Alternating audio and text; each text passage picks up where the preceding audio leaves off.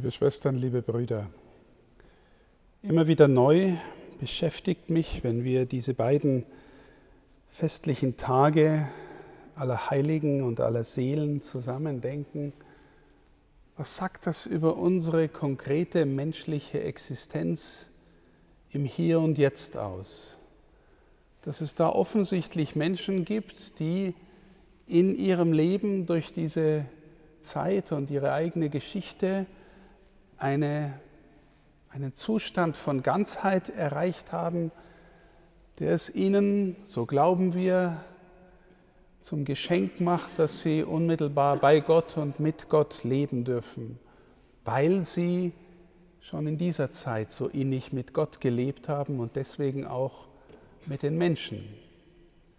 Und dann spüren wir alle, wahrscheinlich auch an jedem von uns, naja, wenn ich jetzt morgen gehen würde oder müsste, wäre ich der Mensch, den Gott gemeint hat, den er in mich als Möglichkeit hineingelegt hat?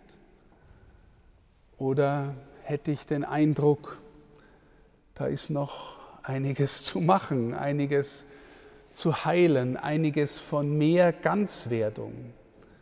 Im Hebräerbrief beispielsweise lesen wir, den herausfordernden Satz, strebt nach eurer Heiligung, ohne die niemand den Herrn sehen wird. Streben wir danach. Thomas von Aquin antwortet auf die Frage, äh, was sollen wir tun, um heilig zu werden? Du musst es auf jeden Fall mal wollen. Will ich das überhaupt? Und was bedeutet das für meine Existenz? Heute hat mich auch besonders der Satz aus der ersten Lesung herausgefordert, wenn der Hiob sagt, der gequälte Hiob, der offensichtlich Furchtbares durchmacht und erlitten hat, er wird seinen Erlöser schauen ohne seine zerfetzte Haut und ohne sein Fleisch. Das klingt leiblos, in diesem Buch des Alten Testaments. Glaubt Hiob, dass er gewissermaßen los wird, was ihn jetzt so quält. In bestimmter Weise sicher, aber er sagt dann auch, seine Augen werden den Erlöser sehen. Also wie stellt man sich einen Leib vor ohne Fleisch, ohne die zerfetzte Haut, die er da benennt, der gleichzeitig Augen hat? Herausfordernde Fragen. Paulus sagt uns, dass die ganze Schöpfung und auch unser Leib auf Erlösung wartet. Also irgendwie geht es um eine andere Leiblichkeit. Und ich möchte mit Ihnen über dieses Phänomen der Leiblichkeit nachdenken und was Jesus dazu meint und was er damit will. Also zunächst mal, wir alle als Menschen sind in der Lage, mit unserem Leib wunderbare Dinge zu tun und in die Welt hineinzugeben. Unsere Musiker beispielsweise mit wunderbarer Stimme oder als großartige Instrumentalisten bringen mit ihrem Leib Dinge hervor, die Menschen erfreuen. Oder denken Sie an großartige Sportler, eine Tänzerin, wie sie mit ihrer Leiblichkeit Dinge tun können, die uns staunen machen. Oder denken Sie an einen großartigen Koch, der offensichtlich auch so feinfühlig ist mit allen Sinnen, dass er wunderbare Gerichte bereiten kann. Also unser Leib können wir mit dem, was wir auch im Herzen, im Kopf und im Geist haben, praktisch auch durchgeistigen, damit er in dieser Welt hinein schöpferisch wirkt.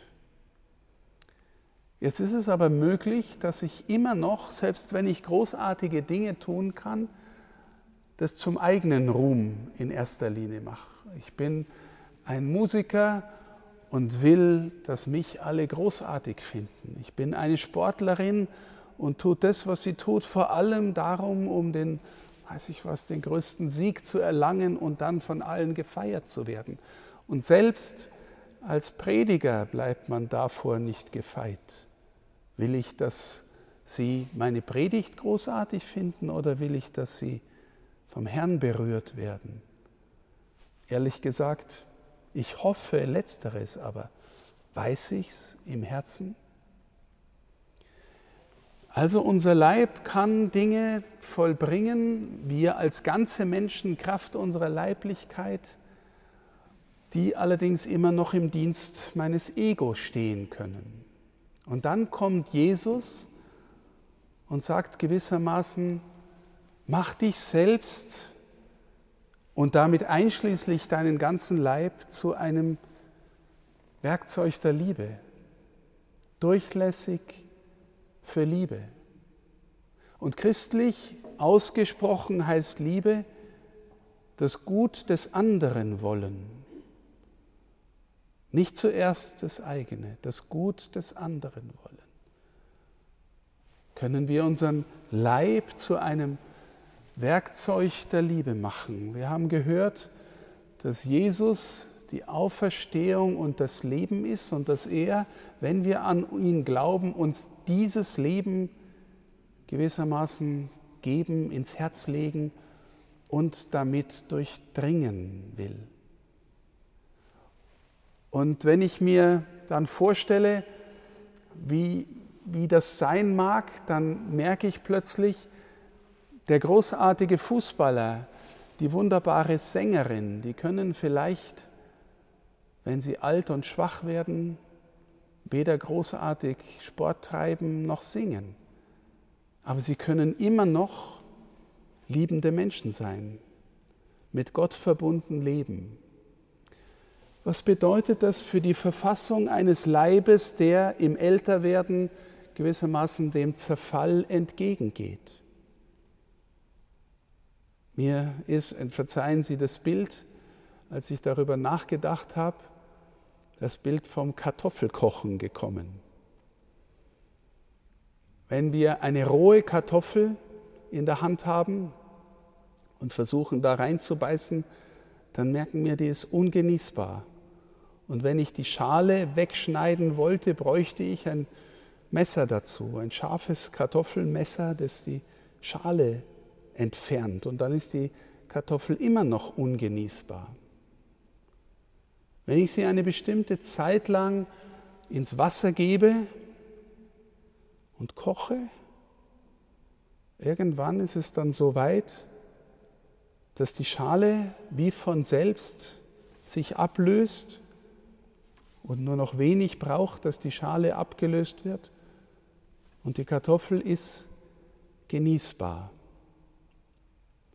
Das heißt, da ist von innen her plötzlich durch die Hitze des Wassers etwas geworden, etwas gereift, was die äußere Hülle belangloser macht und die ganze Kartoffel genießbar. Ich stelle mir vor, dass so etwas Ähnliches passiert mit der Liebe des Herrn, die uns durchdringen will.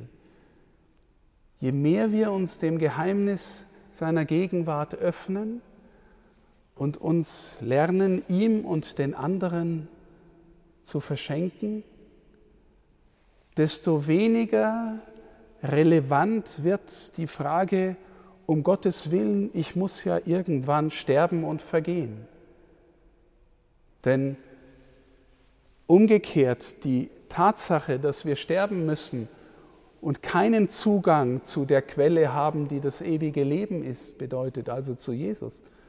Das versucht uns permanent in diesem Leben uns festzumachen und uns alles Mögliche zu sichern, was uns in diesem Leben hält. Vergnügen, Macht, Reichtum, Anerkennung, alles, was uns so irgendwie die Sicherheit zu geben scheint, dass ich in diesem Leben von Belang bin. Aber ganz ehrlich, um im Bild gesprochen, wenn das das Ganze ist, dann bleibe ich die rohe Kartoffel, die ungenießbar ist. Wenn ich nicht der inneren Spur folgen lerne, die aus meiner Taufe schon da ist und gewissermaßen das innere Licht sich ausbreiten lasse, dann werde ich nach und nach genießbar auch für Gott und vor Gott. Dann werde ich hoffentlich jemand, für den die Bedrohung mit dem Tod immer noch Angst machen darf und immer noch aber nicht mehr den letzten Stachel hat und im Gegenteil vielleicht sogar die Sehnsucht befördert, wie bei Paulus, endlich bei ihm sein zu dürfen. Sterben wir als fertig gekochte Kartoffeln, entschuldigen Sie das Bild, aber oder sterben wir noch im Rohzustand oder, oder ist wenigstens anfänglich was passiert durch die Taufe, durch unser Bemühen zu lieben? Wenn was passiert ist, dann gehen wir nicht verloren.